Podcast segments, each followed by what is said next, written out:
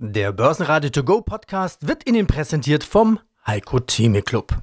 Werden Sie Mitglied im Heiko Theme Club. heiko-theme.de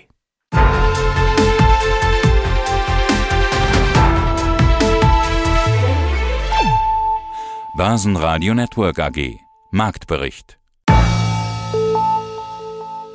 Die merklichen Renditeanstiege im Anleihensegment hinterließen deutliche Spuren am Aktienmarkt. Ausgelöst durch das FED-Protokoll schickten sie Nasdaq 100 und Co. in die dritte Verlustwoche hintereinander. Bis zum Jackson Hole Symposium in der kommenden Woche wird die Stimmung wohl auch weiter angespannt bleiben. Oder auch anders gesagt, der DAX könnte dringend ein Wochenende gebrauchen. Aus dem Börsenradiostudio grüßt Sie Peter Heinrich, mit dem Studio auch Kollege Andreas Groß.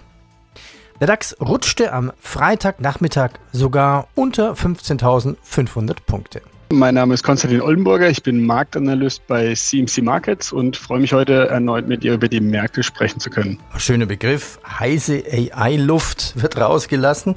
Nochmal zu den Marken, also 15.700 ist wichtig. Was passiert, wenn die nicht gehalten wird? Genau, also es gibt über die Elliott-Wellen, das ist eine charttechnische Methodik, gibt es die Möglichkeit, dass wir tatsächlich im Hochpunkt, also am 31. Juli, einen kompletten Impuls beendet haben.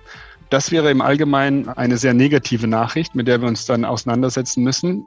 Dafür spielt eben jetzt diese Zone 15.700 und 15.450, das ist das letzte Tief, eine sehr wichtige Rolle. Auch jetzt sind wir praktisch mittendrin in dieser Zone und hier gilt es, dass eben Käufer, also diese Dip-Buyer, wie es da so schön heißt, erneut in den Markt kommen, damit sich eben dieser Aufwärtstrend nicht tatsächlich kippt und wir dann eben diese negative Situation haben, wo wir auch in den nächsten Monaten tendenziell alle Rallyes dann verkaufen werden und eben eine ja, längere Korrektur vor uns haben. Und das würde uns dann wieder zur Rezessionsfrage bringen, die wir wahrscheinlich dann in fünf, sechs Monaten erneut zusammen besprechen werden. Aber das ist noch zu früh. Im Moment sieht es ja eher nach einem Quartal aus äh, in den USA. Hier gibt es gerade den Atlanta Fed Tracker. Der ist zwar immer sehr optimistisch, aber nichtsdestotrotz, der zeigt im Moment, ich nenne einfach mal die Zahl festhalten, 5,8 Prozent Wachstum in den USA für das dritte Quartal. Und äh, das wäre bombastisch. Ja, natürlich, jetzt können wir wieder sagen, oh, da wird die Fed auf jeden Fall erhöhen. Aber ja, bei so einem brutalen Wachstum, dann muss der Markt einfach auch das anerkennen, dass eben es keine Verlangsamung gibt und die Wirtschaft einfach super läuft. Ja, das muss man beachten. Der DAX fiel um 0,7% und ging mit 15.574 Punkten ins dringend notwendige Wochenende. Damit verlor er auf Wochensicht rund 250 Zähler. In Wien der ATX als Total Return 6.893 minus 0,3% und ebenfalls minus 0,3% der Eurostox 50 4.212 Stellen. Bastian Bosse, Vorstand der BRW Finanz AG. Regel Nummer 2. Weniger hingucken, gibt mehr Rendite. Das finde ich spannend. Das stimmt. Das ist aber tatsächlich, und das kann man sagen, ist die ehrliche Erfahrung der vergangenen 25, fast 28 Jahre meiner beruflichen Tätigkeit oder meines Interesses auch im Zusammenhang mit Börse und allem, was damit auch dann, was darauf aufbauend entsprechend dann hervorgekommen ist. Also nehmen wir das Beispiel mal vielleicht Apple. Das kann man sehr schön an einem praktischen Beispiel auch festmachen. Apple, die Aktie hat seit dem Tod von Steve Jobs, das liegt ungefähr jetzt zwölf Jahre her, dieses Ereignis um 1500 Prozent zugelegt. Das ist ein Anstieg, das ist noch viel wichtiger, der zum Großteil eben nicht einfach nur preisgetrieben ist, sondern wirklich auch fundamental begründet erscheint. Das ist ein, ein Faktum, was wahrscheinlich den meisten durchaus oder einigen bekannt sein wird. Interessant ist aber auch, dass auf dem Weg zum Ziel Apple plattgesprochen fünfmal Corona hatte. Meint, in den zurückliegenden 10, 12 Jahren ist die Apple-Aktie in fünf Fällen ähnlich stark oder stärker gefallen wie zum Zeiten von Corona in dieses Februar-März-Tief hinein. Und das Gemeine, das Fiese dabei ist, dass jedes Mal, wenn die Aktie eben so gefallen ist, das ja medial zumeist durch Horrorgeschichten begleitet worden ist. Wenn man sich das mal so anguckt, dann gab es solche wunderbare Nachrichten wie kommt die Apple-Krise. Das war eine Nachricht aus dem Jahre 2013, ziemlich genau nachdem die Aktie 40 Prozent gefallen war. 2016 Midlife Crisis zum 40. Geburtstag, auch das, nachdem sie 30 Prozent gefallen war. Und wir erinnern uns wahrscheinlich alle noch an das vierte Quartal des Jahres 2018. Da ist Apple die Aktie auch deutlich mehr als 30 Prozent gefallen. Es hieß dann überschrieben, iPhone-Krise stürzt Apple ab. Doch im Nachhinein betrachtet ist eben keine dieser Horrorgeschichten wahr geworden. Doch, und das ist jetzt meine Vermutung, hat jede wahrscheinlich tausende Anleger um ihren Verstand gebracht und dazu verleitet, die Apple-Aktie ohne Not zu verkaufen. Und genau darum geht es, denn das Gegenteil wäre eigentlich richtig gewesen. Das heißt, dann, wenn eben diese Horrorgeschichten einen emotional dazu verleiten, eher den Verkaufsknopf zu drücken, ist es ganz oft, getrieben durch ein fundamentales Wertverständnis, richtiger innezuhalten und mal zu überlegen, ob das denn wirklich Not tut. Deswegen die einfache Formel bezogen auf diese Regel lautet für uns deswegen weniger eben auf diese Anzeigetafel blicken, diese tägliche Anzeigetafel blicken, weniger Horrorgeschichten konsumieren, mehr Fundamentalanalyse betreiben. Das alles führt dann erfahrungsgemäß zu einem Mehr an Anlageerfolg. VW verkaufte im Juli 6,6 Prozent mehr Autos. Mercedes-Benz hat weiter Ärger mit möglicherweise fehlerhaften Kraftstoffpumpen. Und nach den Rückrufen in den USA kommen nun in China über 230.000 Sterne zurück in die Werkstätten. Gehen wir einen Schritt weiter, schauen wir uns Firmen in der Chartanalyse an. Die Münchner Rückaktie scheint immer weiter aufwärts zu gehen. Ist dieser Trend ungebrochen? Ja, ein kleiner Sonnenschein. Man muss es so sagen, die Münchner Rück hat heute ein neues Allzeithoch erreicht oder ist kurz davor. Das bedeutet, wir haben den höchsten Kurzkurs seit 2000 hier erreicht, also seit dem Allzeithoch damals im Dezember. Ja, viele werden sich erinnern, es folgte ja ein beispielloser Absturz und äh, jetzt sind wir wieder in diesem Level. Ja, was kann an so einem Allzeithoch beziehungsweise an so einer Marke passieren? Wir haben jetzt den DAX als schlechtes Beispiel. Der hat es ja jetzt in den letzten Wochen nicht geschafft, über sein Allzeithoch auszubrechen. Dann kann zum Beispiel ein, ein Fehlausbruch drohen und eben zumindest kurzfristig etwas Luft eben, die, die rausgelassen wird. Das wäre äh, gefährlich. Äh, hier könnten dann sogar Kurse drohen, die in Richtung 290 liegen. Das wäre dann einfach der Retest des vorherigen Hoch aus dem Corona-Jahr. Ja, von dort können sich dann die Bullen vielleicht nochmals sammeln und dann eben erneut den Ausbruch probieren. Die andere Möglichkeit ist natürlich, der Widerstand an diesem Allzeithoch wird rausgenommen und hier wäre dann der, der Weg natürlich frei. Es gibt keine, keine Hindernisse sozusagen. Und erste mögliche Ziele, die ich dann sehen würde, einfach über Fibonacci-Projektionen, wären im Bereich der 405 und ja, für die nächsten Jahre sollte sich der Markt hier weiter stabilisieren oder über diesen 360 dann bleiben, könnte sich sogar noch mal eine Verdopplung in Richtung 650, 700 Euro ja, anbahnen. Novartis will seine Sandoz Generika-Tochter an die Börse bringen. Die Aktionäre sollen für fünf Novartis-Aktien jeweils eine Sandoz-Aktie erhalten. Vodafone meldet, eine Großstörung vor allem Ostdeutschland sei betroffen und nun hören Sie einen Ausschnitt aus dem Börse Berlin for You Podcast zum Thema Aktienanalyse. Wie finde ich die richtige Aktie? Mit Florian König. Es gibt ja so Begriffe, man liest ja als Aktionär natürlich dann auch die Pressemeldung, meistens zu den Quartalszahlen. Dann gibt es so Begriffe wie EBITDA, operatives Ergebnis. Und dann habe ich schon immer wieder das Gefühl, da stoßen Privatanleger ganz schnell an ihre Grenzen, weil die Überschrift heißt ja zum Beispiel, oh, das operative Ergebnis hat zugelegt. Und dann gibt es ja diesen Begriff EBIT, EBITDA also mit Steuern und ohne Steuern und dann ist da was ausgerechnet oder abgerechnet oder ausgegrenzt, so nach dem Motto, oh, wir haben einen tollen Gewinn gemacht, aber die Kennzahl sagt dann, der Gewinn ist nur in der und der Währung oder wir haben irgendwas weggelassen. Welche Zahl schaust du denn da an?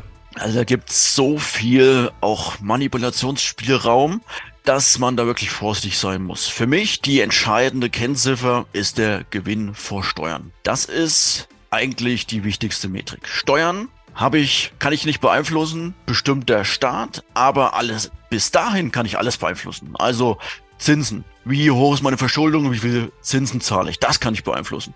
Wie sind meine operativen Kosten? Das kann ich beeinflussen. Also für mich, um zu wissen, ob es einem Unternehmen gut geht oder nicht, ist der Gewinn vor Steuern einfach die wichtigste Metrik.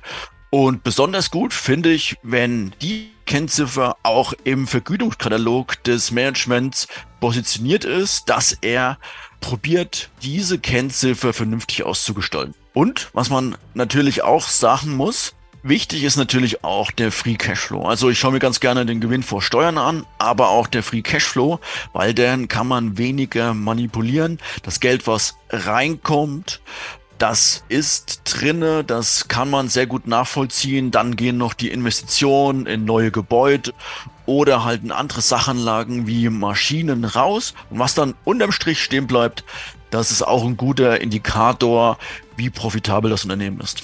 Dieser Gewinn vor Steuern, wie heißt die Kennzahl auf Englisch? Earnings before Tax oder auch EBT. Genau, also das bietet eigentlich jeder Geschäftsbericht und man muss dann auch so ein bisschen die Entwicklung sich anschauen. Also ist die Entwicklung im Verhältnis zu den vergangenen Jahren positiv? Macht man dann Fortschritte? Oder ist sie gleichbleibend? Man muss das dann halt auch berücksichtigen. Bitcoin leidet weiter unter der Aussicht auf längerfristig höhere Zinsen an den Anleihenmärkten. Hinzu kommt ein Bericht über den Verkauf von Bitcoin-Beständen durch das Unternehmen SpaceX von US-Milliardär Elon Musk. Bitcoin fällt Richtung 26.000 US-Dollar. Börsenradio Network AG, das Vorstandsinterview. Ja, schönen guten Tag. Mein Name ist Matthias Zieschank. Ich bin der Finanzvorstand der Fraport AG seit 2007 und äh, freue mich, heute mit Ihnen über die Zahlen sprechen zu können. Ich habe mal nachgeschaut. Ähm, Sie sind der Finanzvorstand des Jahres 2020. Warum? Sie haben Fraport in der schlimmsten Krise liquide und stabil gehalten. Vielleicht so als persönlichen Einstieg. Was bedeutet so eine Auszeichnung für Sie persönlich? Also das hat schon, das war schon eine große Freude, gerade nach diesem Jahr, in dem es ja um alles ging. Also Sie hatten ja die Krise erwähnt, das war ja die größte und schlimmste Krise für die Luftverkehrswirtschaft. Und als im März dann der Luftverkehr gegroundet wurde, wusste ja keiner, wie es weitergeht, sowohl flugtechnisch, aber auch wirtschaftlich. Und das Ganze dann überstanden zu haben, ohne fremde Hilfe, also ohne staatlichen Beistand, ich glaube, das war eine gemeinsame große Leistung. Da hat man sich unheimlich gefreut. Und wenn dann überraschenderweise noch sowas dazu kommt, dann ist das so eine Art Sahnehäubchen. Das hat er natürlich persönlich sehr gefreut. Jetzt ist ja die Lufthansa bei Ihnen quasi zu Hause. Das ist ja die, die Homebase in, in, in Frankfurt. Wie funktioniert denn das? Äh, setzt man sich da mal mit Carsten, Carsten Spohr auf ein Bier zusammen und sagt, Mensch, wie, wie machen wir denn das? Oder geht die Freundschaft dann doch nicht so weit? Ja, doch, Sie müssen ja so sehen, die Lufthansa ist ja unser größter Kunde mit einem Marktanteil von über 60 Prozent und das seit Jahrzehnten. Also ist ja ein konstanter Marktanteil und das heißt, wir haben die berühmte Systempartnerschaft. Der eine kann nicht ohne den anderen. Wir sind aufeinander angewiesen, im positiven wie im negativen. Und das heißt, die, die handelnden Personen über alle Hierarchieebenen kennen sich seit Jahren oder seit Jahrzehnten. Und in der Regel klappt das hervorragend. Manchmal gibt es auch Konflikte, das ist auch ganz normal. Da muss man drüber reden. Aber ich glaube, wenn man mal zurückschaut, diese Systempartnerschaft seit Mitte der 50er Jahre, ist das eine einzigartige Erfolgsgeschichte und ich glaube, die ist noch lange nicht zu Ende. Während du mich reden hörst, zerlegt Daisy, Apples iPhone-Demontageroboter, ein iPhone in viele recycelbare Teile. So gewinnt Apple mehr Materialien zurück als mit herkömmlichen Recyclingmethoden. Danke, Daisy. Es steckt mehr in einem iPhone. Cisco. Naja, da gab es Zahlen, die Märkte waren ein bisschen enttäuscht mit der Umsatzprognose. Wie sieht es denn charttechnisch aus? Ja, Cisco, ja, vielleicht hier auch eine lustige Anekdote. Cisco ist ja, das war ja so der Superstar der Dotcom-Blase. Vielleicht vergleichbar aktuell mit Nvidia. Ja. Da wird auch immer wieder der Cisco-Vergleich herangezogen. Ja, und man muss immer noch festhalten, dass Cisco diese Hochpunkte aus der Dotcom-Blase immer noch nicht erreicht hat, beziehungsweise auch nicht überschreiten konnte. Aktuell ist auch so eine ja, schwierige Geschichte. Cisco hatte ja ein paar Probleme nach der Corona-Krise. Es fehlten an Bauteilen und dieser Trend zum Homeoffice, der kam äh, für die Firma auch nicht gut gelegen, weil ja die Firma verkauft eben Unternehmenshardware für Softwarelösungen oder für, für die IT-Infrastruktur. Und wenn immer mehr Leute im Homeoffice sind, dann braucht man wahrscheinlich weniger Bauteile und Zubehör und deswegen gab es da so ein paar Schwierigkeiten. Das Ganze hat sich jetzt gelöst. Es läuft eigentlich auch wieder. Cisco hat es auch geschafft, mit gleichen Umsätzen mehr Gewinn und auch eine höhere Marge natürlich zu erzielen. Die Frage wird sein, ob man praktisch diese Preiserhöhungen, darauf läuft es ja dann hinaus, ob die halt in dem Maße ja beibehalten werden können und wenn der Umsatz eben nicht steigt, weil nur so kann sich eben auch eine, eine positive Earnings-Story hier entwickeln und dann kann auch der, der Kurs steigen.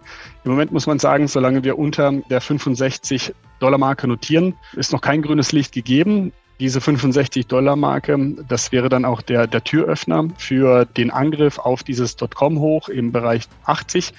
Und von dort ja, könnte dann eine neue Cisco-Story beginnen. Aktuell erfreulich, dass Cisco es schafft, eben ja, höheren Gewinn zu erzielen, obwohl die Umsätze relativ stagnieren. Und es könnte auch ein AI-Play werden, weil die ganze Ausrüstung, die muss ja früher oder später umgetauscht werden, wenn das AI-Potenzial tatsächlich ja gehoben werden muss. Und da gilt es natürlich dann auch, die ganzen Sachen umzustellen. Und das wäre dann ja auch nochmal eine Randbemerkung oder eine Business eben für, für Cisco, was ich hier eröffnen kann. Börsenradio Network AG, das Vorstandsinterview. Quartalsbericht. Ja, hallo, hier ist Dirk Kraus, der Gründer und CEO der JOC AG. Guten Tag. Also Umsatz wächst sehr kräftig, 30, sogar 40 Prozent, jetzt dann im, im, im zweiten Quartal, organisch, anorganisch haben wir darüber gesprochen. Wie sieht die Ergebnisseite aus? Operatives Ergebnis vor Zinsen, Steuern, Abschreibungen allerdings dann halbiert auf nur noch 600.000, also 0,6 Millionen. Auch das Konzernperiodenergebnis leicht negativ, hier sind es 0,2 Millionen. Welchen Anteil an dieser Ergebnisentwicklung zum Halbjahr hat denn die Insolvenz von der Media Meth? Ja, das ist in der Tat ein unerfreuliches Ereignis. Das ist eine US-amerikanische Einkaufsplattform. MediaMass hat zum Ende des zweiten Quartals am 30. Juni 2022 Insolvenz angemeldet und auch sofort den Geschäftsbetrieb stillgelegt. Ähm, um Ihre Frage zu beantworten, der Einfluss dieser Insolvenz und der damit verbundene Forderungsausfall auf unserer Seite beträgt 428.000 Euro. Also ist eine, ist, ist eine ordentliche Summe, wenn man die jetzt rausrechnet als Sonderposten. Wie sähe das Ergebnis dann aus? Ja gut, wir hätten dann ein EBITDA bei rund einer Million. Das wäre dann immer noch leicht unter dem Vorjahres-EBITDA. Ich glaube, hier ist wichtig auch zu erläutern, dass wir im zweiten Halbjahr 2022 deutlichen Personalaufbau vorgenommen haben. Das heißt also, das ist hier geplant. Insolvenzen passieren leider. Sehen Sie eine Möglichkeit, sich davor zu schützen? Ja, ich glaube, wir haben es hier, also man muss jetzt, dann, dann muss man dann doch nochmal tiefer reingehen. Also das Unternehmen hat in den letzten fünf Jahren einen Forderungsausfall von null gehabt. Null heißt nicht gerundet null, sondern tatsächlich keine Forderungsausfälle. Insofern war, ist das jetzt für uns ein neues Erlebnis und es ist natürlich auch ein, ein Ereignis mit einem, ja doch mit einem spürbaren Impact. Mit 0,4 Millionen Euro ist das schon sehr unglücklich. Wenn wir uns jetzt aber anschauen, wo das herkommt, dann kommt es aus dem programmatischen Handel. Das heißt, es ist eine Einkaufsplattform, die an Visix angeschlossen ist und die wiederum von Werbetreibenden oder deren Agenturen genutzt wird. Sie können sich vereinfachungshalber das so vorstellen, dass diese Einkaufsplattform wie so ein Zahlungsabwickler, wie so eine Kreditkarte wirkt, über die eben eingekauft werden kann bei uns. Und das erklärt dann auch den Zahlungsstrom und macht die Sache halt ärgerlich, weil die Dienstleistung oder respektive die Leistung für den Werbetreibenden ist erbracht worden, aber eben der Zahlungsstrom fällt aus durch die Insolvenz. Und das ist hier das Ärgerliche. In die Zukunft betrachtet müssen wir uns halt anschauen, welche sind denn die an JOC oder an Visix angeschlossenen Einkaufsplattformen und welche haben davon natürlich die höchste Relevanz wir arbeiten mittlerweile mit den global wichtigsten Einkaufsplattformen zusammen. Die sind auch konnektiert mit Visix. Und jetzt schauen wir uns die mal an. Da haben wir als erstes Google. Ich glaube, über die Zahlungs- oder die Liquidität von Google brauchen wir uns nicht länger zu unterhalten. Wir haben als zweites The Trade Desk. The Trade Desk ist die größte unabhängige Einkaufsplattform für Digital Advertising im programmatischen Kontext. Neben Google die Firma ist an der Nasdaq gelistet und mit über 30 Milliarden Dollar bewertet. Also auch hier im Übrigen auch ein profitabel arbeitendes Unternehmen, sehr solide geführt, sehr, sehr eine tolle Plattform, ein super Partner von uns. Hier, glaube ich, äh, auch, müssen wir auch nicht von der Gefahr ausgehen. Wenn wir uns dann weiter das anschauen, dann haben wir Partner wie Xander als Einkaufsplattform. Xander ist vor einem Jahr von Microsoft übernommen worden, also von hier aus auch kein Problem. Wenn wir dann weiter schauen, dann haben wir Einkaufsplattformen von Amazon. Darüber brauchen wir uns, glaube ich, auch nicht länger zu unterhalten. Lange Rede, kurzer Sinn. Die Demand-Seite hat sich komplett oder die Relevanz des Marktes hat sich komplett auf wirklich diese großen amerikanischen Plattformen ja nicht verschoben, sondern die haben sich durchgesetzt. Insofern gehen wir nicht nochmal von so einem Ereignis wie MediaMask aus. Ähm, ja, natürlich haben wir auch kleinere DSPs, also Einkaufsplattformen, mit denen wir sehr gut zusammenarbeiten.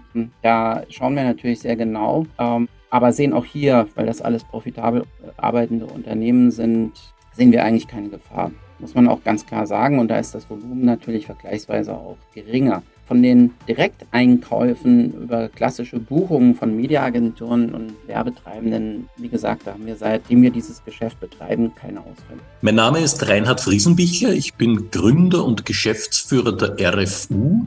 Und wir sind eine sogenannte Research-Agentur mit Sitz in Österreich, in Wien. Und wir analysieren Unternehmen, Staaten und andere Investments hinsichtlich Nachhaltigkeit. Ja, und das ist auch unser Thema. Wir wollen uns heute über grüne Anleihen zum Beispiel unterhalten im Vienna ESG Index. Da gibt es jetzt einen kleinen Meilenstein. Die Wiener Börse hat jetzt die 100. grüne Anleihe, Green Bond. Der stetige Zuwachs an ESG-Anleihen zeigt ja, dass das Interesse immer größer wird. Einmal der Anleger, aber auch einmal natürlich der Firmen. Die grüne Anleihen, wenn sie dann auf den Markt kommen oder begeben werden. Ja, und außerdem ist es ja auch politisch gewollt. Gleich zu Beginn unseres Podcasts lassen Sie mal eine Definition treffen. Wenn wir jetzt von Green Bonds sprechen, sind die jetzt nur green oder haben die auch ESG drin? Also so wie das Segment der Wiener Börse es definiert und es das heißt auch ESG-Segment, ist das Green im weitesten Sinne zu verstehen, auch wenn wir manchmal aus Gründen der Vereinfachung äh, das Wort Green synonym für Sustainable verwenden. Klartext Wirtschaft. Der Podcast für die Macherinnen und Macher von morgen. Mein Name ist Andrea Gerhardt. Mein Name ist Frank Fercher. Wir reden hier über alles, was die Wirtschaft bewegt. Wir sprechen über alle wichtigen Fragen. Zum Beispiel, welche technischen Innovationen beeinflussen denn eigentlich das moderne Unternehmertum? Oder mit welchen Strategien kann der aktuelle Fachkräftemangel effektiv bewältigt werden? Hört rein. Überall, wo es Podcasts gibt. Also ist denn Grün dann auch nachhaltig drin? Ja. Bei Grün ist auch nachhaltig drinnen.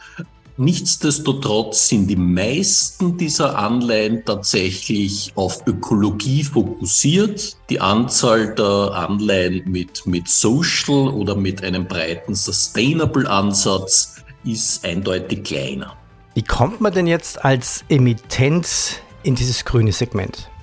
Indem man seine Anleiheemission, das sind die sogenannten Proceeds, also diese Use of Proceeds, einem eindeutig nachhaltigen Zweck widmet, erstens, und zweitens diese nachhaltige Mittelverwendung auch durch eine externe Bestätigung nachweist. Das ist dann eine sogenannte SPO, eine Second Party Opinion oder unter Umständen auch ein klassisches Nachhaltigkeitsrating, und der Vorweis dieser externen Bestätigung ist ein, eine Listing-Voraussetzung im Vienna ESG-Segment. Also man braucht quasi ein Gutachten und Sie sind die Person, die so Gutachten unter anderem auch erstellt mit Ihrer Firma. Wir sind einer der Anbieter und, und in Österreich hier einer der, der größten Anbieter für solche Gutachten. Das ist richtig. Basen Network AG Marktbericht